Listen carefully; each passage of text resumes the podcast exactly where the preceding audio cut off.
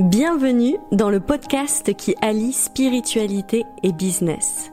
Ce podcast, il est pour les entrepreneurs conscients, de cœur, qui ont envie de faire rayonner un monde nouveau avec prospérité. Et quand je dis prospérité, je veux dire avec joie, amour, argent et surtout beaucoup de vie en soi. La spiritualité, c'est l'amour de soi, des autres, de la nature.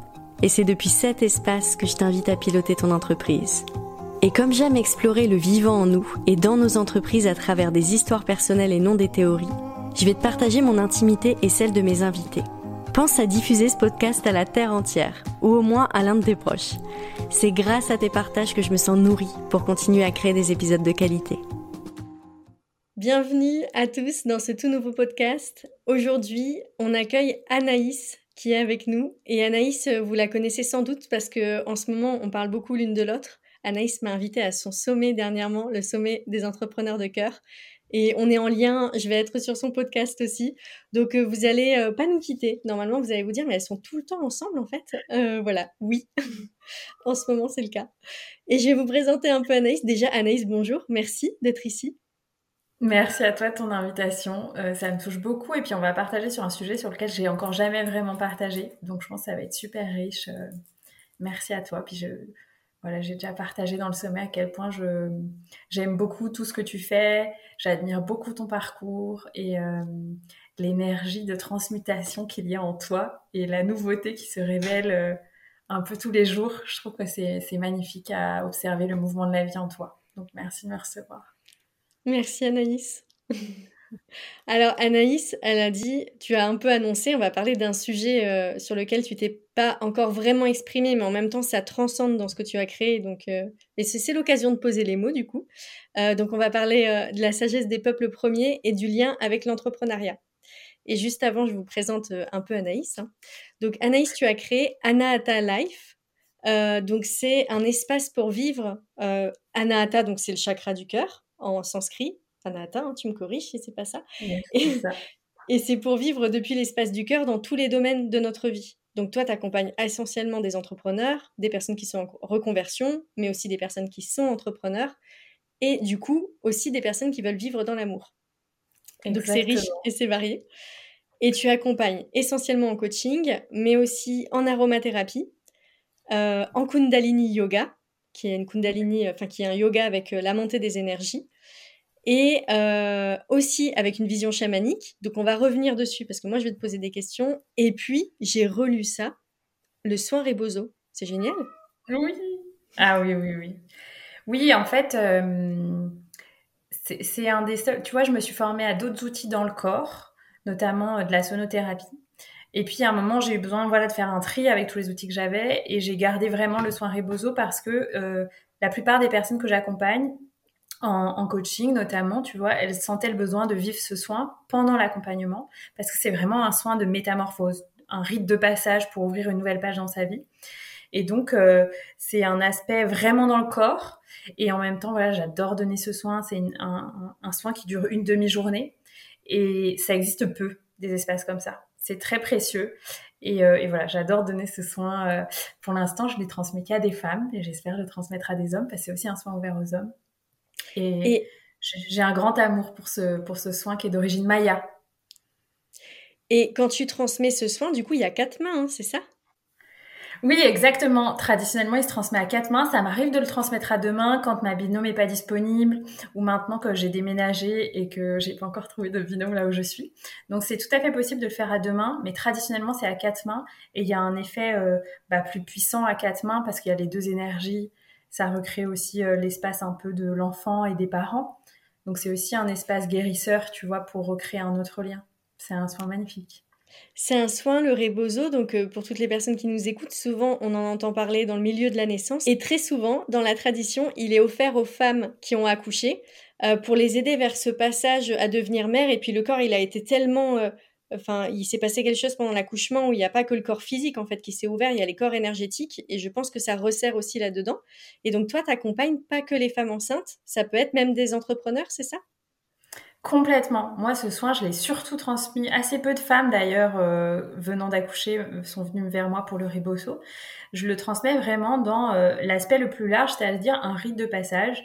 c'est un soin où on décide de fermer une phase de sa vie et d'en ouvrir une nouvelle. Donc c'est génial en fait dans un espace d'accompagnement, euh, tu vois, un moment où tu décides d'amener un changement. Et moi je le pratique aussi euh, pour moi quand euh, je veux faire de la clarté sur un projet, une décision tu vois, ou euh, ancrer que je veux que ça bouge dans tel projet. Donc je viens fermer la page de l'immobilisme et j'ouvre autre chose. Donc euh, voilà, ça, je fais aussi ce soin pour moi parce que je le trouve euh, très puissant et il, est aussi bah, du coup adapté aux hommes. En fait, c'est vraiment adapté pour chaque changement dans sa vie. Un déménagement, une séparation, au contraire l'arrivée d'une nouvelle personne dans la famille, un changement professionnel, Enfin, vraiment tous les changements, soit pour les ancrer, soit pour euh, les, les matérialiser, tu vois. Les... Et donc, c'est euh, incarner dans le corps cette nouvelle phase de vie qu'on veut ouvrir. Mmh. Ouais, c'est pour l'intégrer dans la cellule et que ce soit pas juste quelque chose de mentalisé ou autre, c'est on redescend les, les, énergies dans le corps, en fait. Ok, ok. Complètement. Et j'avais envie de revenir aussi sur euh, le sommet des entrepreneurs du cœur que tu viens de bah, d'organiser là pendant euh, une semaine. Donc ça a dû être une semaine hyper intense. Euh, est-ce que tu as envie de nous raconter comment ça s'est passé pour toi? Avec joie. alors, je, je, dis souvent, les prémices du sommet, c'était en 2021 où je discutais avec une amie coach qui avait fait la même formation de coach que moi. Et voilà, on était un peu en mode coworking chez moi. Et elle me disait, ah, je te verrais trop faire un sommet. Je lui dis, bah, j'ai déjà l'idée, mais euh, plus tard, quoi. Je me voyais pas, euh, enfin, c'était pas le moment. Et puis, murait, mûrissait, pardon, en moi régulièrement des thèmes de sommet, des personnes que j'avais envie d'inviter. Donc, c'était sur un petit coin dans un, dans un fichier sur mon ordinateur. Et puis, euh, l'été dernier, j'ai fait un mastermind. Et je disais, ah, j'aimerais bien être invitée dans un sommet pour parler entrepreneuriat et tout ça. Et une de mes, enfin une des participantes m'a dit bah pourquoi tu crées pas le tien? Et là j'étais là ah non mais euh, moi j'avais intégré de par certaines personnes qu'un sommet ça prend six mois à être préparé c'est long mm. c'est très compliqué da da da et, euh, et à ce moment-là une personne m'invite à un sommet et me dit non non mais moi j'ai préparé mon sommet en un mois ça peut être très facile ça dépend de ce que tu décides quoi et waouh, je lui dis bah écoute, merci de me partager ça et tout, ça a planté la graine. Et là, en février, je me suis dit, hop, vas-y, c'est le moment. J'ai envie que ce soit sur l'entrepreneuriat parce que c'est le thème qui m'a le plus animé, euh, je dirais, depuis un an et demi. Et, euh, et voilà, j'ai invité les gens, ça a été fluide. Et j'ai invité des gens bah, comme toi et comme euh, tous les intervenants, des gens qui sont euh, à la confluence, en fait, de, euh, tu vois, du coaching, business et d'autres choses, souvent la spiritualité, le chamanisme, parce que j'avais envie qu'on fasse des ponts, en fait, à, à l'intérieur de ça et qu'on sépare pas le business de la spiritualité, euh, du fait de se sentir ancré, soutenu dans le monde subtil. Et voilà, je sais que toi, c'est aussi ce que tu incarnes parce que tu accompagnes les gens avec le coaching, mais avec l'énergétique aussi, euh, en assumant ta spiritualité, etc. Donc c'était euh, important pour moi aussi. Donc il y a certaines personnes qui sont plus connues comme entrepreneurs, comme enseignants spirituels qu'entrepreneurs dans le sommet, mais c'est des gens qui sont de grands entrepreneurs. Mais oui. Donc j'ai, donc je suis super contente qu'il y ait aussi cette énergie là et que ces personnes là partagent pour la première fois souvent sur l'entrepreneuriat.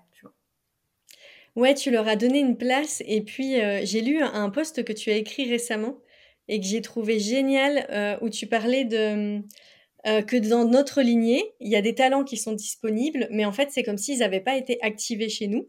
Et que la voie de l'entrepreneuriat, ça nous permet d'activer des talents. Et notamment dans ta lignée paternelle, il y avait le talent oratoire qui était là et qui n'était pas pleinement incarné à l'intérieur de toi. Et j'ai adoré lire ce post.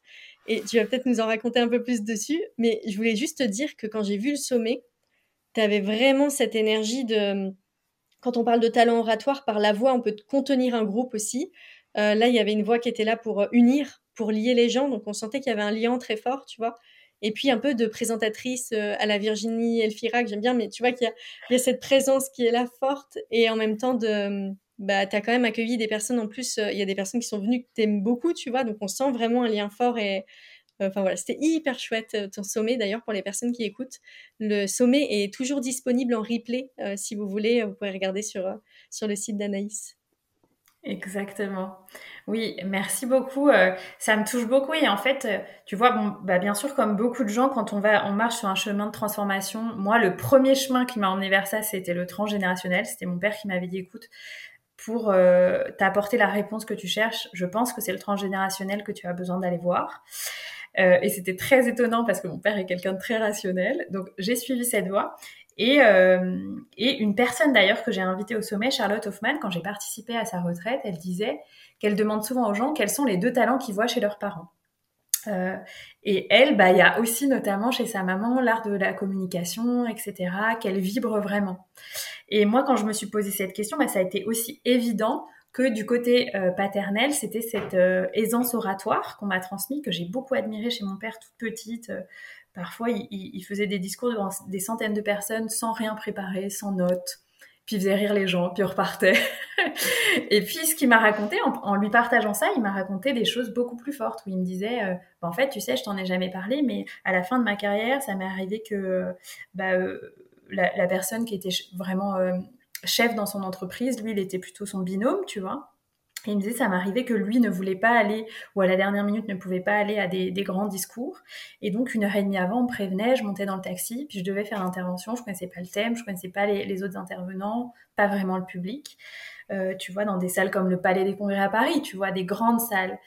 Et, euh, il m'a dit, j'ai juste une technique, j'amène une personne de mon équipe et euh, je lui donne une consigne pour que pour moi, l'intervention soit fluide.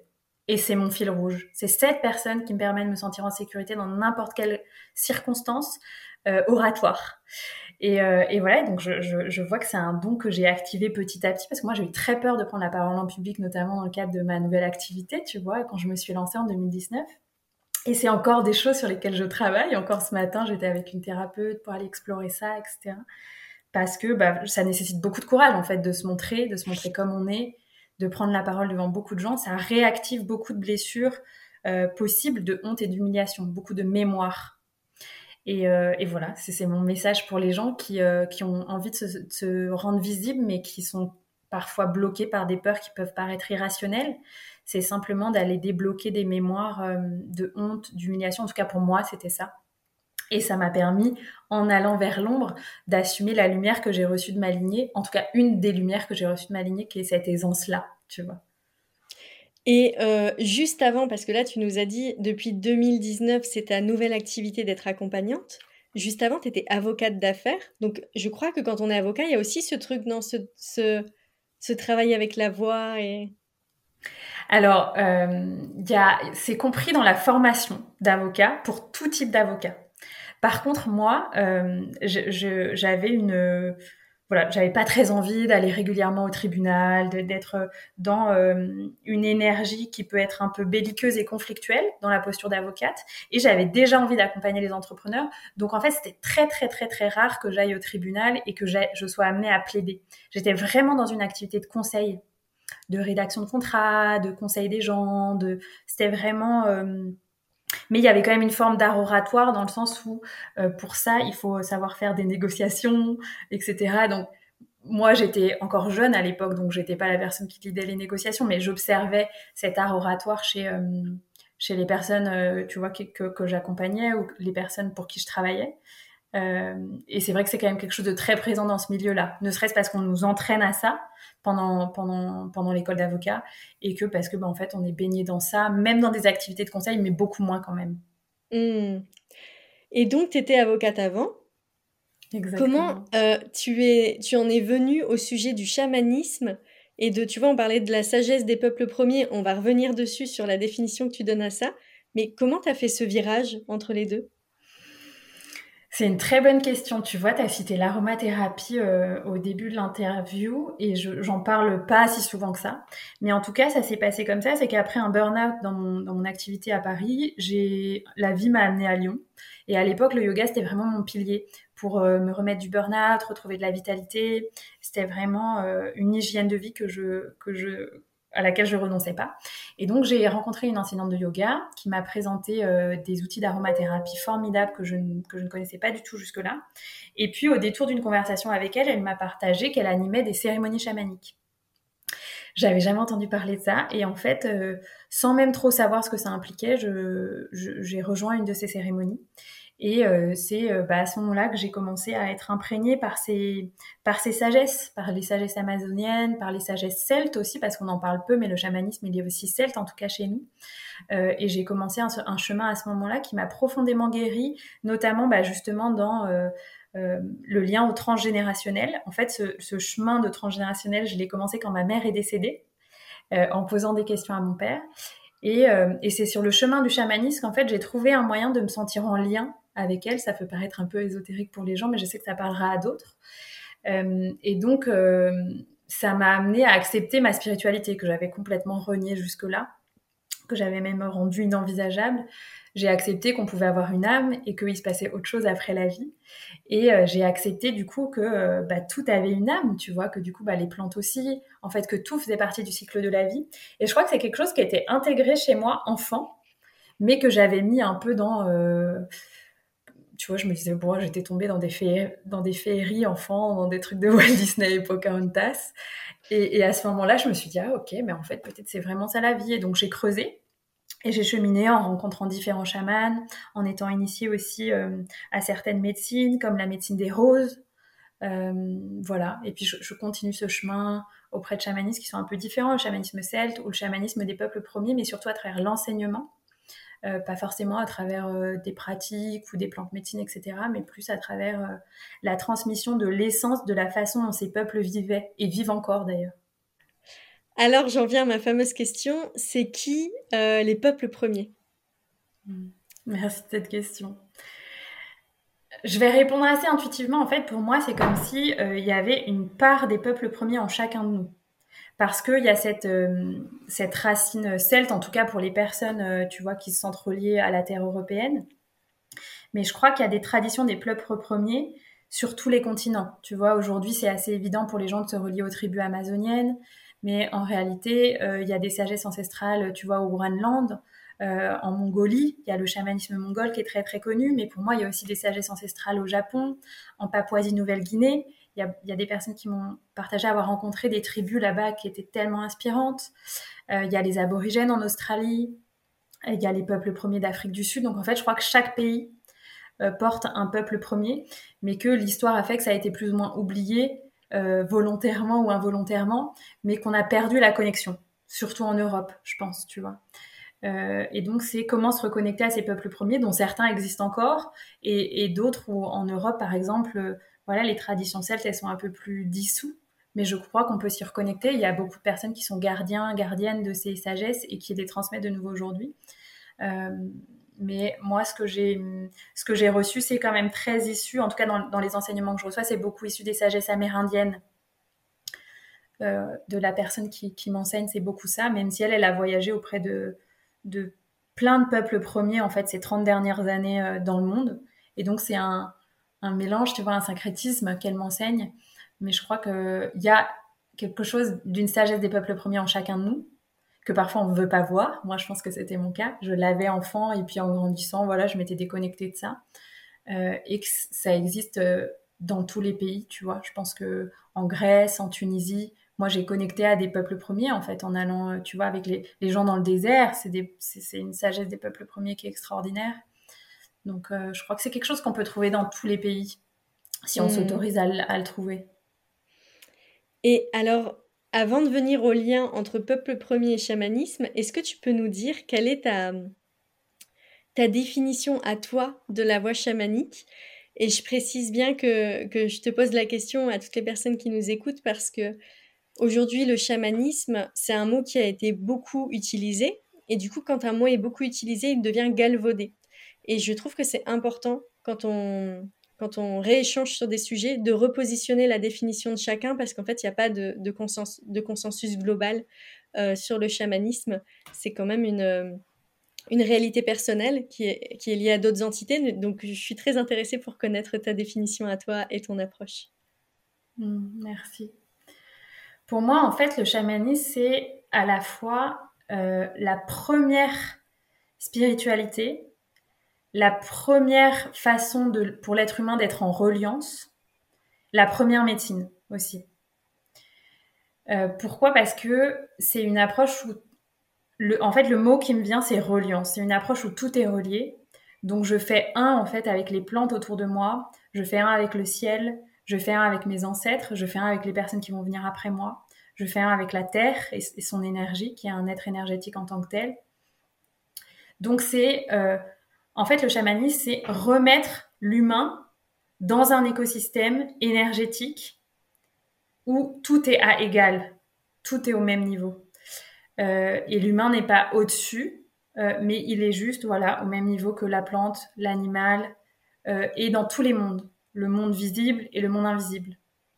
Et donc il y a aussi ça dans les traditions chamaniques, c'est qu'on est profondément connecté au monde invisible et on est là pour être au service de la vie, en fait. Et donc assumer ses dons, ses talents. Et souvent beaucoup de chamans racontent que bah pour eux, l'évidence c'était de ne pas assumer leurs dons et que la vie justement les a fait honorer la voie chamanique. Euh, donc voilà, pour moi, le chamanisme, c'est ça, c'est la première des spiritualités parce que c'est une spiritualité qui nous invite à honorer la reliance à tout ce qu'il y a autour de nous, dans le monde visible et invisible, dans tous les espaces et dans toutes les dimensions. Euh, c'est comme la première loi d'amour, en fait, un peu. Hein. Et c'est aussi la première médecine parce que, en étant en reliance avec l'autre, que ce soit euh, un humain, un ancêtre, un enfant, un animal, euh, qui soit physique ou invisible, une plante, euh, je reçois l'énergie de la vie qui me soigne. Et pour moi, c'est très relié du coup aussi à l'énergie de Kundalini, euh, à laquelle j'ai été initiée, etc. Parce que tout ça, c'est la même chose en fait. Et, et aujourd'hui, il y a des études scientifiques qui prouvent que bah, au contact de la nature, on guérit parce que les plantes, chaque plante a une vibration qu'elle envoie autour d'elle qui est sur mesure à la personne qui passe à côté d'elle. Euh, et par exemple, et, c'est fait en fonction de la bibliothèque de la mémoire de la plante. Parmi les plantes les plus anciennes sur Terre, c'est les fougères qui existaient déjà à l'ère euh, des dinosaures. Et euh, il y a des études qui sont menées actuellement pour prouver, ça, peut paraître poussé, hein, mais pour prouver la puissance thérapeutique d'être en présence d'une fougère. Mhm. Sur des personnes dépressives, sur des personnes avec des pathologies psychiques avancé. Donc, on n'a pas encore euh, vraiment les résultats euh, de ça. C'est vraiment des, recherches qui sont faites notamment par des équipes italiennes. Euh, via, c'est un ami à moi qui m'en a parlé, qui est initié au chamanisme celte. Et la personne qui initie le projet, c'est une personne qui a créé un appareil qui s'appelle la musique des plantes. Et donc, en fait, il traduit en vibration la vibration qu'une plante envoie quand on est à côté d'elle. Et chaque fougère, par exemple, n'a pas la même musique. Tu vois, c'est ça qui est génial quand on écoute le, boîtier qu'il a créé. Donc pour moi, le chamanisme, c'est ça. C'est prendre conscience qu'on porte tous une vibration et qu'on est tous interreliés par cette vibration et qu'on peut interagir sur l'énergie de la vie et l'énergie de l'autre en étant connecté à la bibliothèque de ressources qu'on a à l'intérieur de nous, à nos mémoires, à l'énergie d'amour, à l'énergie de vie. Euh, et ce que je trouve qui est beau dans cette approche, c'est que c'est une approche euh, qui ramène de l'humilité, en même temps beaucoup d'espoir et euh, de, comprendre et de voir à quel point on est relié beaucoup plus que ce qu'on pense. et de voir que ben, parfois, toutes les réponses sont dans la nature, en fait. Complètement. Et du coup, je vais en arriver au pont euh, par rapport au titre du podcast. Toutes les personnes que vous nous qui nous écoutent, vous allez peut-être vous dire, mais c'est quoi ce pont entre la sagesse des peuples premiers, le chamanisme et le business? Et je tiens à dire que euh, Anaïs, elle lance euh, un nouvel accompagnement, un accompagnement de groupe, qui a un mastermind, une formation entre plusieurs personnes, qui s'appelle Shamanic Business. Et donc, je pense que ce que tu as créé, ça va relier. Qu'est-ce qui, qu'est-ce qui fait le pont entre, si tu pouvais le résumer en quelques mots, après on va détailler, mais entre l'entrepreneuriat et tout ce que tu viens de décrire jusqu'à maintenant? En fait, moi, ce que j'ai compris aussi en échangeant avec d'autres entrepreneurs l'année dernière, euh, je me suis demandé c'était quoi les espaces les plus puissants pour moi. Euh, et 2022 a été une année complexe euh, pour beaucoup de gens, souvent peu importe le niveau entrepreneurial. Et je me souviens d'un moment où bah, j'ai demandé clairement à mes esprits et aux esprits de la nature une preuve de soutien. Mais j'ai été très ferme, quoi. j'ai fait une pratique chamanique euh, je leur ai offert mon amour, je les ai, je les ai remerciés pour leur présence dans ma vie et je leur ai dit bon maintenant je, vous demande votre soutien. Euh, Est-ce que vous pouvez me montrer votre soutien? Et dans je sais pas les trois quarts d'heure qu'on suivi, j'ai eu un signe incroyable et je me suis dit waouh à quel point j'oublie tu vois que je suis mm. soutenue dans l'invisible, qui sont là et que cette pratique que j'ai faite euh, c'est une des plus puissantes en fait. Elle est super simple et c'est une des plus puissantes que je puisse faire. Et, bien sûr, ça va tout au-delà, mais ce que j'ai créé, c'est pour faire un pont à nouveau entre l'entrepreneuriat et la connexion au subtil, à quel point dans la connexion au subtil, on peut trouver le soutien dont on a besoin, la fluidité dont on a besoin, la créativité dont on a besoin, et qu'ensuite, dans la matière, bah, il n'y a plus qu'à déployer des, outils, une structure, une stratégie, etc., pour que les choses se concrétisent. Mais en général, en tout cas c'est ma conviction, ça part d'abord d'un impulse dans l'invisible, d'un impulse, d'un soutien de nos esprits, de la vie qui nous souffle une idée, etc. Et donc c'est ramener la reliance à ça pour que les personnes aient conscience qu'elles sont dans un écosystème au service de la vie, dans un écosystème avec un monde invisible, un monde visible, et qu'elles sont elles-mêmes dans un écosystème d'entrepreneurs en, à travers cet accompagnement de groupe, en fait, à quel point les gens vont pouvoir aussi se soutenir et être, euh, voilà, chacun un arbre dans une forêt parce que euh, bah, je sais que c'est aussi ce que tu proposes à travers les cafés entrepreneurs, dans tes accompagnements, c'est que la force du groupe, elle est incroyable en fait quand on est entrepreneur. Ça nous ouvre des portes, ça nous donne des autorisations. Euh, c'est ce que je vous disais par exemple pour le sommet, je pense que j'aurais jamais fait si c'est pas des gens qui m'avaient dit ah, mais Anaïs, ça s'attirait trop bien, pourquoi tu crées pas le tien, etc. Donc euh, pour moi, rappeler aux gens justement cette force du groupe qui a naturellement dans la nature Mm. Par exemple, moi, là où j'habite, on a un couple d'ânes un peu par hasard. Et, et en fait, euh, bah, ils sont jamais séparés, ils sont tout le temps deux. Je me dis, c'est génial, en fait. Et puis, si on les sépare, ils sont pas contents. Enfin, ça dure pas plus de deux minutes, quoi. Sinon, donc ils sont tout le temps deux. je me dis, ah, c'est génial. En fait, ils ont cette sagesse, les animaux, la, nature. Voilà, ça a cette sagesse qui nous montre que, bah, on est tellement plus fort dans la reliance. Mm. Et donc, c'est ça que je veux aussi amener comme sagesse dans, euh, dans la façon de vivre l'entrepreneuriat. Mm. Et tu as dit quelque chose, tu as dit, mais en fait, c'est simple à mettre en place. Et je sais que de l'extérieur, quand on entend, on peut se dire c'est simple. Donc c'est tellement simple qu'il y a des personnes euh, de l'extérieur qui ne sont pas dans la spiritualité ou dans ces chemins de vie-là qui vont dire bah non, ça marche pas. Et d'autres personnes qui vont qui se disent bah ça marche, c'est simple, mais j'y arrive pas. Parce que je pense que c'est relié quand même beaucoup euh, aux muscles de la foi à ce qu'on aura musclé. C'est pour ça que toutes les expériences de vie, tu vois, tout à l'heure, tu nous racontes comment tu as été en reliance encore plus avec le chamanisme et la sagesse des peuples premiers à travers ton expérience avec ta mère. Et je pense que ton expérience, ce que vous avez vécu, et en fait, ça a dû muscler quelque chose qui, qui c'est pas un processus mental, c'est que tu as été, euh, euh, vibratoirement et cellulairement, il y a des liaisons qui ont dû se créer, je pense. Qu'est-ce que tu en penses? Ah, je suis tout à fait d'accord. Et euh, en fait, tu vois, quand euh, je prends du recul, dans mon enfance, il y avait une personne qui était euh, en quelque sorte chamane dans ma famille. Elle avait un don. Elle pouvait guérir les gens, notamment tous les problèmes de peau, etc. Mais c'était une personne qui n'avait pas voulu complètement assumer son don et donc c'était un peu tabou. Et puis ma maman un matin m'avait dit non mais écoute, j'arrive pas à régler avec les, les, les, trucs de la pharmacie ou du médecin vos problèmes avec ton frère. Allez voir cette personne. Ah dans les deux jours on n'avait plus rien avec mon frère, c'est dingue. Et et, donc, euh, je, dis ça parce que. Euh, je ne sais plus pourquoi je dis ça, du coup, j'ai un trou. Mais, oui, euh, je crois qu'à ce moment-là, j'ai commencé à envisager que même si personne ne voulait voir qu'il existait des choses pas rationnelles, en fait, dans ma vie, parce que même mes parents n'assumaient pas vraiment ça. Ils étaient là, bon, on ne sait pas si ça va marcher, peut-être vous pouvez y aller. J'ai commencé à voir qu'autre chose existait, en fait. Tu vois, que tout ne s'expliquait pas par la science. Mais en grandissant, comme on est élevé dans un système qui privilégie ça, bon bah je me suis un peu déconnectée de ça. Et en effet, quand j'ai vécu cette expérience, bah, je n'ai plus que constaté par la force de l'expérience que j'ai vécue, euh, je n'ai plus que constater. C'est comme si mon cerveau avait dû euh, abdiquer.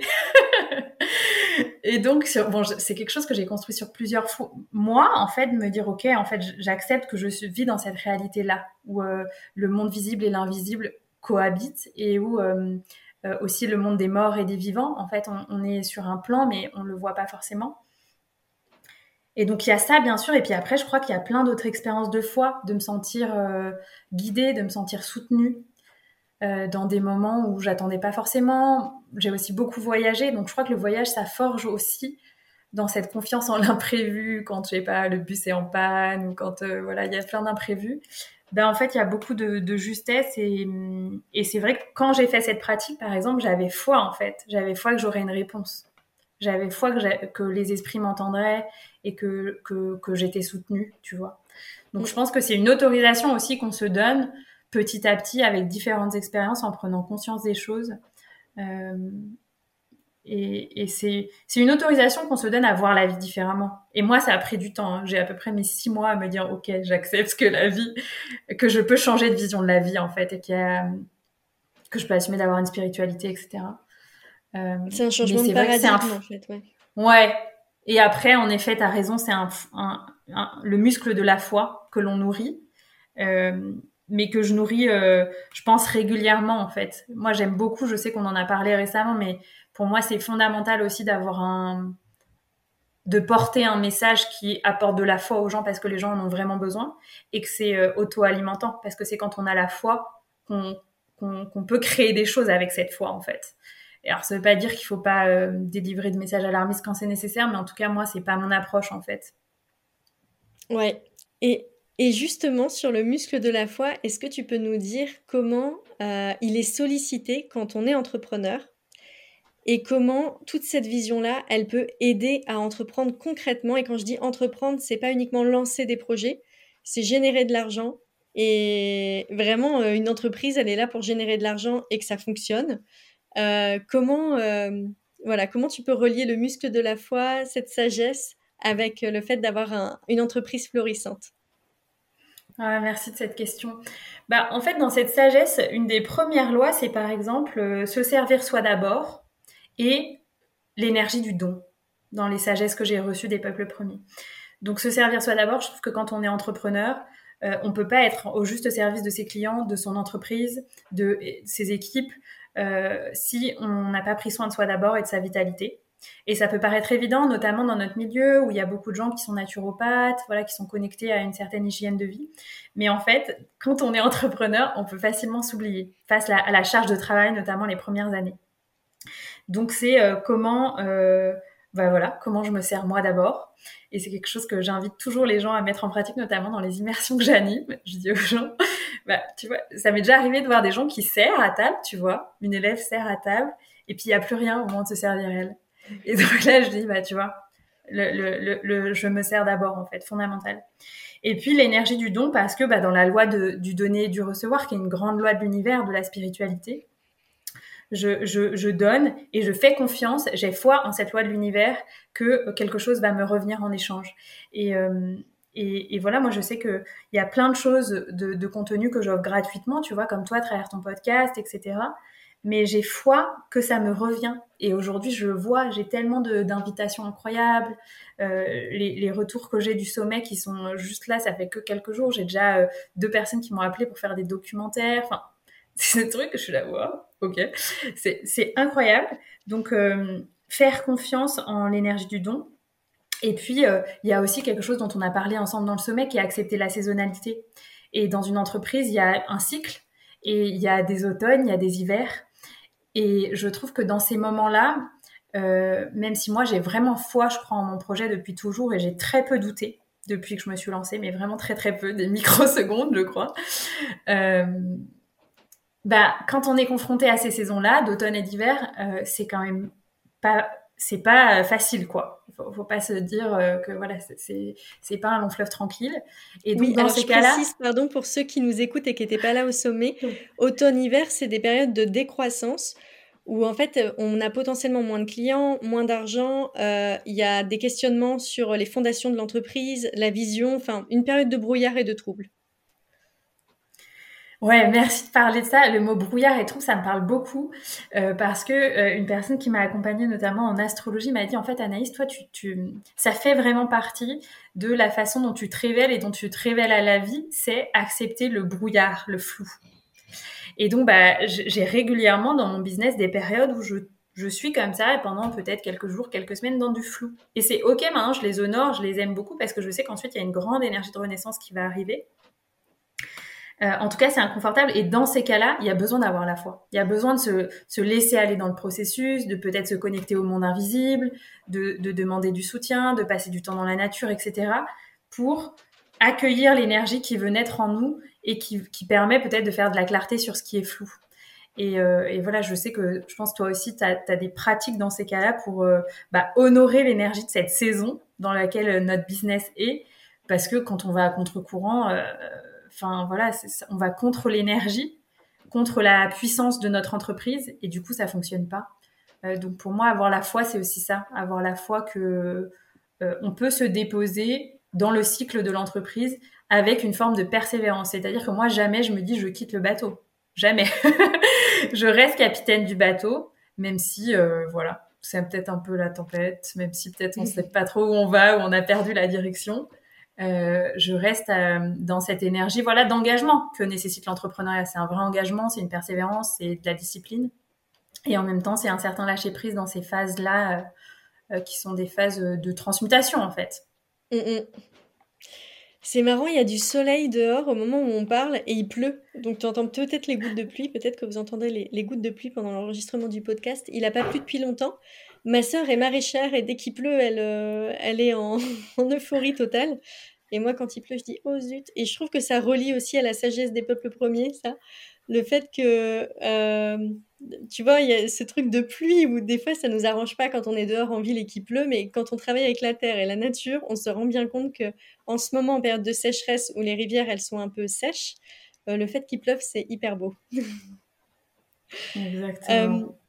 Et alors, je reviens sur le se servir soi en premier, parce que ça me parle beaucoup ce que tu as dit. Et dans le milieu spirituel, souvent, il y a, je me mets au service de l'autre et je m'oublie. Donc déjà, j'adore le fait que tu ramènes ça. Moi, ça me fait énormément du bien, parce que j'en ai marre d'entendre ce truc de je suis au service de l'autre. J'ai envie de dire non. D'abord, euh, un peu comme, tu sais, quand on est dans l'avion, quoi. D'abord, on prend de l'oxygène et après, on aide les autres, quoi. Parce que je vois vraiment trop, moi, en tout cas... Euh, à l'extérieur dans le milieu de la spiritualité, l'énergie du sauveur qui est je vais aider l'autre avant moi-même. Et je trouve que ça épuise. Et il y a autre chose, c'est que moi, ça me renvoie à mon entreprise où je vois qu'en fait, je paye tout le monde avant de me payer moi. Donc, je vais payer mes collaborateurs, mon équipe, etc. Et là, du coup, tu redis ça et je me dis, Amandine, mais ça, j'ai pas encore réussi à l'intégrer. C'est un process, ça prend du temps. Mais c'est vrai que je suis toujours la dernière roue du, du carrosse. Et j'aimerais vraiment cette année instaurer ça. Moi d'abord. Hmm. Magnifique.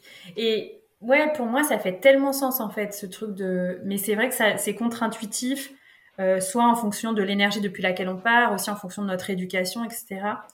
Mais en fait, sinon, on tombe dans une forme d'énergie où on extrait de l'énergie de soi et c'est là que se crée un vide énergétique et potentiellement un burn-out, etc.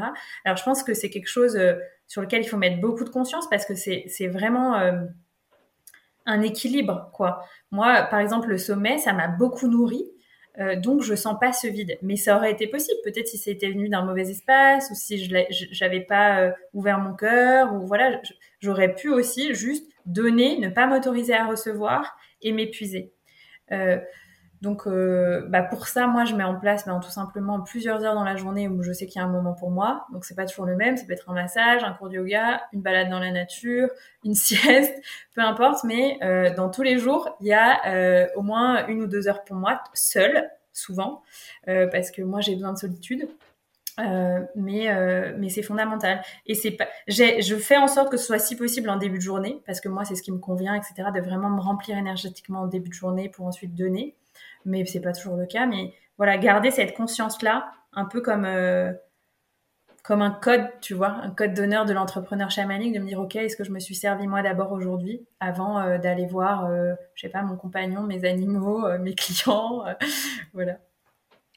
Et si je reprends une situation concrète que vivent les entrepreneurs, je voulais te demander quel type de sagesse tu pouvais voir derrière donc une situation où, imaginons, euh, j'ai lancé plein de trucs, j'ai fait plein d'efforts, euh, ça n'a pas marché comme je voulais, donc je suis déçue. Bon, il y a peut-être plein d'enseignements derrière, mais je te livre euh, un, cas, un cas classique de l'entrepreneur. Donc j'ai lancé plein de trucs, ça n'a pas fonctionné. Je vois que mon voisin, ma voisine, enfin mon concurrent, ma concurrente ou, des gens que j'adore autour de moi l'ont fait, ça a cartonné. Donc j'ai l'impression de que chez moi ça fonctionne pas. Et attends, j'extrapole un peu le cas. Euh, donc oui, euh, j'ai l'impression d'avoir tellement donné, que ça venait de moi, que c'était beau et que ça marche pas, je perds espoir. Et j'ai l'impression que moi, j'y arrive pas. Est-ce que c'est une situation large qui reprend plein de cas, mais est-ce que tu verrais quelques enseignements à partager sur ce type de situation? Il y a à la fois la comparaison, euh, il y a l'échec, il y a la foi, une crise de foi, il y a une déception, des émotions fortes. Qu'est-ce que tu verrais comme enseignement derrière ça? Il y a beaucoup de choses, mais la première chose qui me vient, en fait, quand je disais qu'il y a l'énergie du don dans les enseignements que j'ai reçus des peuples premiers, ça va plus loin. C'est en fait s'autoriser à donner uniquement si on peut être dans un don pur et gratuit. Donc, je pense que c'est très complexe. Je ne sais pas si on peut tous arriver à, cet espace. Euh, je pense que c'est peut-être quelque chose que tu vois dans, l'énergie maternelle, on peut avoir un don pur et gratuit. Et encore parfois, il y a de l'attente, tu vois, derrière. Mais et se dire en fait, si je, mets de l'attente derrière ce don, je suis pas vraiment dans le don. Je suis les mots que j'ai reçus dans ces cas-là, c'est que dans, on tombe dans la manipulation mm. et euh, ou dans la séduction. Donc soit je donne de façon pure et gratuite, je suis ok avec ça, Soit, si je n'y arrive pas, ben peut-être je donne pas ou pas maintenant. Euh, donc voilà, moi je, prétends pas être arrivée à la maîtrise de, de, cet enseignement. Euh, néanmoins, je m'en imprègne, voilà, depuis deux ans et je, je, vois comment. Et je vois justement que quand j'ai donné beaucoup et que j'avais de l'attente, bah souvent l'univers m'a montré que ben ouais, du coup ça allait pas être juste et peut-être que les gens n'allaient pas répondre parce que j'avais mis une attente. Par contre, ce qui est clair, c'est que si je donne, je reste dans la loi du donner et du recevoir, j'ai planté une graine et je vais recevoir, mais d'une autre forme, pas de la façon dont je l'attends. Et pour moi, c'est vraiment ce qui s'est passé. Je l'ai reçu plus tard, à un autre moment. Donc c'est aussi, ben, parmi les lois de la nature, c'est euh, respecter le cycle de la nature. Et souvent, euh, beaucoup de gens dans, le milieu de l'entrepreneuriat ou de l'infoprenariat ou des entrepreneurs en ligne, euh, ils se disent ah ça s'est pas passé tout de suite, la personne m'a pas tout de suite dit oui, donc c'est mort. Et en fait, moi, je le vois pour moi. En tout cas, moi, euh, euh, ben, parfois, je mets plusieurs années à euh, décider de me faire suivre ou de me faire accompagner par quelqu'un, ou de rejoindre l'immersion de quelqu'un, ou d'acheter le livre de quelqu'un, parce qu'il y a un moment juste pour tout. Et donc, c'est voir long terme, en fait. Un arbre, il se dit pas aujourd'hui, j'ai pas eu de soleil, donc je vais retourner dans la terre, tu vois, ou je vais me laisser mourir. Il dit juste, ok, ben Demain, euh, peut-être il y aura du soleil et puis peut-être il y a des saisons où il n'y a pas beaucoup de soleil et c'est ok. Euh, donc euh, c'est revenir aussi dans cette énergie de de la saisonnalité, de se souvenir que bah, quand je donne, je reçois à partir du moment où c'est depuis un juste espace. Et puis dans la foi, bah, je crois que la nature, elle est jamais déconnectée de la foi. Je crois que tout ce qui est vivant dans la nature, c'est animé par l'énergie de vie, l'énergie d'amour. Sinon, c'est c'est à ce moment-là que ça se laisse mourir parce que voilà, ça a trouvé euh, euh, la sagesse de se dire que c'était voilà, c'était le juste moment de partir. Mais quand on se reconnecte à la nature, pour moi, on voit qu'il y a toujours de la foi. Et du coup, quand on perd sa foi, c'est que bah, on s'est pas écouté et on a extrait de l'énergie en nous, pas depuis le bon espace. Et donc, on est tombé dans euh, bah, du coup de l'amertume parce qu'on sent qu'on ne voit pas l'énergie du donner et du recevoir qui circule. On est dans l'amertume, on va peut-être vers un burn-out ou de la fatigue. Donc voilà, pour moi, c'est la maîtrise de ces énergies-là qui est vraiment les grands fondamentaux, c'est se servir soi d'abord, le don libre et gratuit, écouter l'énergie des saisons.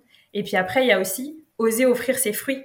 Euh, les arbres, ils se disent pas, ou les sapins, ils se disent pas, attends, il y a beaucoup de pommes de pin, euh, qu'est-ce que que la nature va faire de toutes mes pommes de pin? Non, euh, le sapin, tu vois, il est là, il offre toutes ses pommes de pin, il y en a partout par terre, on peut pas marcher tellement il y en a, mais mais ils se posent pas la question. Et du coup, peut-être aussi, c'est parfois, en tout cas, c'est ce que je vois chez les entrepreneurs spirituels.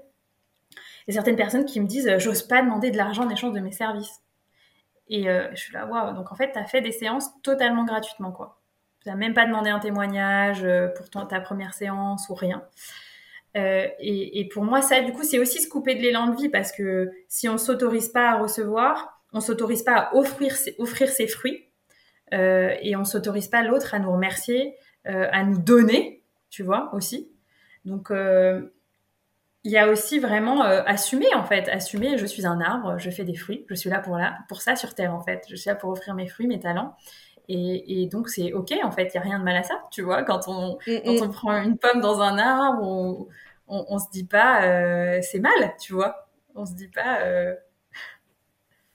ça, me fait penser, ce que tu dis, c'est qu'il y a vraiment des subtilités très fines et que je pense qu'on trouve de plus en plus avec le chemin de l'entrepreneuriat, mais entre le don et entre je propose mes services. Mais forcément, je propose donc j'ai un retour, mais je, je me positionne pour avoir un retour. Parce que du coup, ce qui se passe, c'est que les personnes qui offrent des services gratuitement, très souvent, elles sont dans le, elles pensent qu'elles sont dans l'énergie du don. En fait, pas forcément, parce que ça crée une dette énergétique invisible avec l'autre. Mais voilà, donc il y a ce truc de je suis dans l'énergie du don et je vais laisser la vie me, me, me redonner. Mais en fait, si on ne se positionne pas, en j'ai des trésors et je les offre, la vie ne redonne pas forcément. Et donc, du coup, tout ce que tu as dit là, en fait, il y a des paradoxes que tu as amenés. Et c'est sans doute parce qu'on a des chemins de subtilité à trouver, en fait, dans tout ça. Oui, exactement. Exactement. Et je pense qu'on marche euh, tout ce chemin de trouver la juste subtilité entre euh, bah, offrir ses fruits, à quel tarif, juste pour moi, juste pour l'autre, euh, ou est-ce qu'à un moment, je suis OK de, de donner et l'autre m'offre quelque chose en échange qui n'est pas, tu vois, de, de l'argent. Enfin, tout est possible. Mais pour moi, c'est vraiment une posture. Et je vois des gens qui sont bloqués parfois par des mémoires spirituelles, parfois par des mémoires transgénérationnelles, qui sont déconnectés de l'énergie d'argent, en fait. Et, euh, et souvent, heureusement, ils ont de la chance d'être soutenus par une communauté, par une famille. Et donc, c'est ce qui fait aussi qu'ils se complaisent dans le fait de ne jamais offrir leurs fruits euh, aux personnes autour d'eux. Euh, mais pour moi, c'est pas la juste posture en fait. Peut-être que c'était possible dans d'autres vies, tu vois, mais aujourd'hui, on vit dans un monde où il y a de l'argent, c'est ok, et euh, c'est ce qui nous permet de, de, nous faire plaisir, de nous offrir des espaces qui nous font plaisir, de remercier les gens en échange de, de l'énergie qu'ils nous partagent. Et donc, c'est comment euh, faire la paix avec l'énergie d'argent. Je sais que tu en parles beaucoup, que toi, tu as aussi beaucoup cheminé sur ça, mais c'est fondamental en fait. Et je pense que bon, pareil, moi je, je prétends pas être arrivée à la fin du chemin. Je vois à quel point chaque année, chaque mois, il y a encore des couches, euh, parce que je pense qu'il y a beaucoup de choses dans le collectif aussi par rapport à ça. Mais, mais faire la paix avec l'argent. Et, euh, et, et, pour ça, je, je, remercie aussi parce que dans, mon, dans ma famille, euh, ça n'a jamais été quelque chose de tabou. Tu vois, euh, l'argent, euh, on n'a jamais trop jugé les gens qui avaient de l'argent. Et, et, donc, euh, il y a quelque chose d'assez pacifié, tu vois. Bon, ça ne veut pas dire qu'il n'y a rien à régler, hein, comme dans toutes les familles. Mais voilà, j'ai jamais euh, diabolisé l'argent, tu vois. Merci Anaïs. Là, tu nous parles de l'argent, mais en fait, il y a plein d'autres blocages qui peuvent nous arriver euh, dans l'entrepreneuriat. Est-ce que tu aimerais nous partager une expérience entrepreneuriale qui peut être pleine de défis et de challenges où on peut trouver euh, une sagesse des peuples premiers à l'intérieur? Oui, euh, moi par exemple, il y a un peu plus d'un an, j'ai reçu le message que je devais me reconcentrer, aller plus à l'essentiel dans mon activité et nourrir l'énergie de vie dans un sens euh, voilà plus plus direct, comme si me concentrer sur le tronc d'arbre, tu vois, pour que je grandisse plus haut. Euh, plutôt que de faire plein de petites branches, tu vois, par-ci par-là, et ne pas monter et oser que ma cime monte vers le ciel. Euh, et donc, bah, ça, ça a nécessité quoi? Ça a nécessité d'élaguer, de faire le vide. Tu vois, euh, là, on est justement au moment du printemps. Euh, on, on, a pu peut-être élaguer certains arbres pour que, en fait, leur énergie se concentre vers ce qui est juste pour eux, ce qui est leur zone de génie en quelque sorte. Euh, et parfois, en fait, quand on est euh, euh, entrepreneur, on peut être multipotentiel, on adore faire différentes choses, etc. Alors ça ne veut pas dire que je fais encore, que je fais plus différentes choses, je les fais encore, mais j'ai quand même concentré davantage mon énergie. Je propose un peu moins d'immersion, mais dès qu'ils me correspondent plus et qui sont plus sur mesure en fonction de ce que j'ai envie de proposer, il y a certains services que je ne propose plus. Voilà, comment en fait je fais évoluer mon entreprise et mes services en fonction de ce que je sens que la vie me demande et en fonction que je, ce que ça peut être aussi ce que je sens que mes clients attendent de moi, mais ne pas me scléroser dans euh, quelque chose que j'ai créé, ça marche, c'est simple et j'évolue plus. Alors je trouve que c'est à la fois le défi de l'entrepreneuriat, c'est de, de, rester dans une certaine constance et de, de s'améliorer dans une zone de génie qu'on a créée, et en même temps d'écouter le flux de la vie vers là où veut nous emmener et vers là où on peut euh, concentrer notre énergie. Donc à nouveau, ça peut être un paradoxe pour les gens, mais je crois que c'est une danse. C'est un peu comme tout ce qu'on a partagé. C'est euh, ben, suivre le flux de la vie et en même temps continuer de se concentrer dans sa zone de génie. Et moi, quand je me suis demandé ça, je me suis dit bah où est-ce que j'excelle et où est-ce que euh, j'adore être dans ce que je fais, c'est l'accompagnement. Donc après, peu importe si c'est euh, de l'individuel, du groupe, etc. Mais c'est ce que je préfère le plus. Donc du coup, je peux me concentrer là-dessus. Et euh, même si tout ce que je fais, c'est de l'accompagnement, mais l'art du coaching et de la transformation, c'est ce qui m'anime le plus. Et donc voilà, comment je peux recentrer mon énergie, la calibrer pour euh, euh, bah, donner des plus grands fruits, en fait, aussi. Ça me fait penser ce que tu dis à une vidéo que tu as faite sur Instagram. Je crois que c'était une vidéo sur. Alors, je connaissais pas cette expression, je ne sais pas pourquoi, mais le poulet sans tête? Oui. C'est ça? Est-ce que tu peux oui. nous raconter ce qu'il y a derrière le poulet sans tête pour euh, peut-être qu'on qu qu'on comment qu'on aboutisse progressivement à la fin sur le podcast, mais je pense que ça vaut le coup que vous entendiez l'histoire du poulet sans tête. Moi, j'adore le, les petites histoires provinciales. Eh ben, le poulet sans tête, en fait, comme il a plus de tête, il sait pas où il va. Donc il court dans tous les sens, tu vois, il cherche où trouver de la nourriture, où trouver de l'eau, et il va dans tous les sens en fait. Il est complètement désorienté. Et moi, je le relie beaucoup à euh, bah, la vibration qu'on peut avoir quand on est entrepreneur, quand on n'a pas de structure, quand on n'a pas de vision, quand on n'a pas de clarté sur son marché, quand on n'a pas de clarté sur ses services et euh, les talents qu'on a, euh, et qu'on veut tout faire, répondre à tout et n'importe qui, enfin, entre guillemets, n'importe qui, c'est-à-dire répondre à toutes les demandes qu'on reçoit, euh, sans calibrer notre énergie, et aussi qu'on se met dans, un, dans une énergie de, de peur, de manque, tu vois, parce que ce, poulet en tête là, il a aussi un système nerveux qui est complètement, euh, tu vois, complètement activé, quoi. Donc pour moi, le syndrome du poulet sans tête, c'est le syndrome de l'entrepreneur qui n'a pas créé une structure au service de ses, de ses offres, en fait, et au service de son entreprise dans laquelle il peut se déployer en canalisant son énergie. Et c'est aussi un entrepreneur, du coup, qui s'est mis dans une posture de manque et qui est prêt à accepter toutes les propositions. Et, je comprends parce que au début, en fait, de, de au, tout début d'une entreprise, on peut avoir tendance à accepter toutes les propositions en fait, tu vois. On peut avoir tendance à, accepter euh, tout ce qu'on nous propose, etc. Parce qu'on se dit qu'on a besoin d'être visible, on a besoin. Mais en fait, tout n'est pas juste. Et énergétiquement, euh, ça va euh, créer peut-être des nouveaux chemins. Et le chemin va être de moins en moins juste, en fait, si au départ, déjà, c'était pas complètement juste.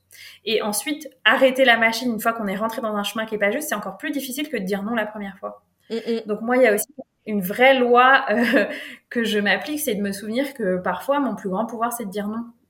Et la nature, c'est pareil. Un arbre, il va pas partout en fait. Il choisit de concentrer son énergie à un endroit, et c'est assez rare que euh, ça s'éparpille et qu'autour il y a plein d'autres petits arbres. Non, en général, il y a un arbre et puis peut-être un autre plus loin. Mais, mais voilà. Donc euh, pour moi, le syndrome du poulet sans tête, c'est ça, c'est le, le risque quand on est entrepreneur, notamment au début de son activité, euh, d'aller dans tous les sens et de se perdre et de s'épuiser, d'être dans vraiment cette énergie d'extraction en fait dont je parlais euh, et de s'oublier et du coup de, de laisser le projet euh, bah, mourir dans cette énergie de, de poulet sans tête qui, qui a pas de vision en fait et qui sait pas mm, pourquoi mm. il fait complètement les choses. Il n'y a pas une énergie, une intention qui est posée dans sa, chaque action qui est dans la continuité d'une vision de long terme. Ouais, et, dans ce que tu dis là, ça me fait penser, mais c'est toujours pareil, je pense que la, sagesse des peuples premiers, ou en tout cas des, euh, des enseignements, euh, je ne sais pas comment les, définir, mais des enseignements euh, un peu universels, il y a toujours plein de subtilités et de nuances à l'intérieur. C'est comme ça. Nous, on veut une vérité et que ce soit cette vérité-là qui tienne, mais ça n'existe pas. Et dans ce que tu viens de dire là, ça me fait penser à quelque chose. C'est, tu vois, cette idée de ressentir la justesse dans nos actions quand on y va. Mais parfois, de ce que je vois, moi, c'est que ça freine certains entrepreneurs qui se disent Mais est-ce que c'est juste pour moi? Mais je sais pas. Et je me pose la question. Du coup, je me freine en permanence et je m'empêche d'avancer. Et parfois, c'est en faisant quelques pas qu'on arrive à saisir euh, justement la justesse de ce qu'on est en train de réaliser en se disant Ah bah ok, c'est ça qui me convient ou ça me convient pas. Euh, moi, je suis dans un univers en ce moment entrepreneurial, dans une énergie très yang, c'est bien, ça me nourrit, etc. Mais clairement, je vois que ça me convient pas. Est-ce que je rejette totalement l'expérience? Ou est-ce que ben, en fait j'avais besoin d'aller sur ce chemin pour trouver mon propre chemin aussi? Et j'aurais pu me passer j'aurais pu passer 3 4 ans à me dire est-ce que je prends ce chemin ou pas? Euh, je pense que des fois il faut aussi enfin en tout cas je sais pas s'il faut mais en tout cas des fois c'est bien de marcher. Euh, voilà. C'était pour nuancer et remettre de la rondeur par rapport à tout ce que tu as dit. Oui, non, mais tout à fait d'accord avec toi. Euh, et moi, je le vois aussi à quel point parfois, quand on est entrepreneur, il y a aussi un muscle à créer qui est le muscle de la prise de décision et, reporter les décisions, les choix, les oui, les non, c'est aussi euh, énergivore en fait. Donc, oui, euh, complètement. ça, c'est aussi de l'énergie yang, c'est savoir trancher et dire ok, je dis oui ou je dis non, mais j'arrête de laisser euh, dans le suspense pendant, je sais pas, plusieurs jours, plusieurs mois, parce que ça crée de l'espace en fait. Mm, mm. complètement. Et c'est vrai qu'il y a une charge énergétique à la non prise de décision. Merci de partager ça, c'est hyper important. Euh, est-ce que tu as envie pour la fin de nous partager euh, euh, un message et à deux choses. Alors, un message pour la fin, pour conclure, et puis aussi, euh, où est-ce que tu as envie d'inviter les personnes à venir te rejoindre euh, Voilà, ce que tu proposes pour que les personnes, elles, puissent se relier à toi, celles qui nous écoutent et qui ont envie de continuer à te découvrir. Moi, le message que j'ai envie de partager, parce que c'est ce qui me parle beaucoup, c'est que il n'y a aucun rêve qui est déposé dans notre cœur si on n'a pas les capacités pour les réaliser. Ben, c'est des capacités qu'on ne voit pas et qui sont peut-être dans notre futur. Donc, euh, j'ai envie d'inviter bah, toutes les personnes qui nous écoutent, qu'elles soient entrepreneurs ou peut-être pas encore entrepreneurs ou pas du tout entrepreneurs, à euh, bah, assumer vos rêves et à marcher le chemin vers vos rêves un peu tous les jours, que ce soit votre gouvernail, votre, votre direction.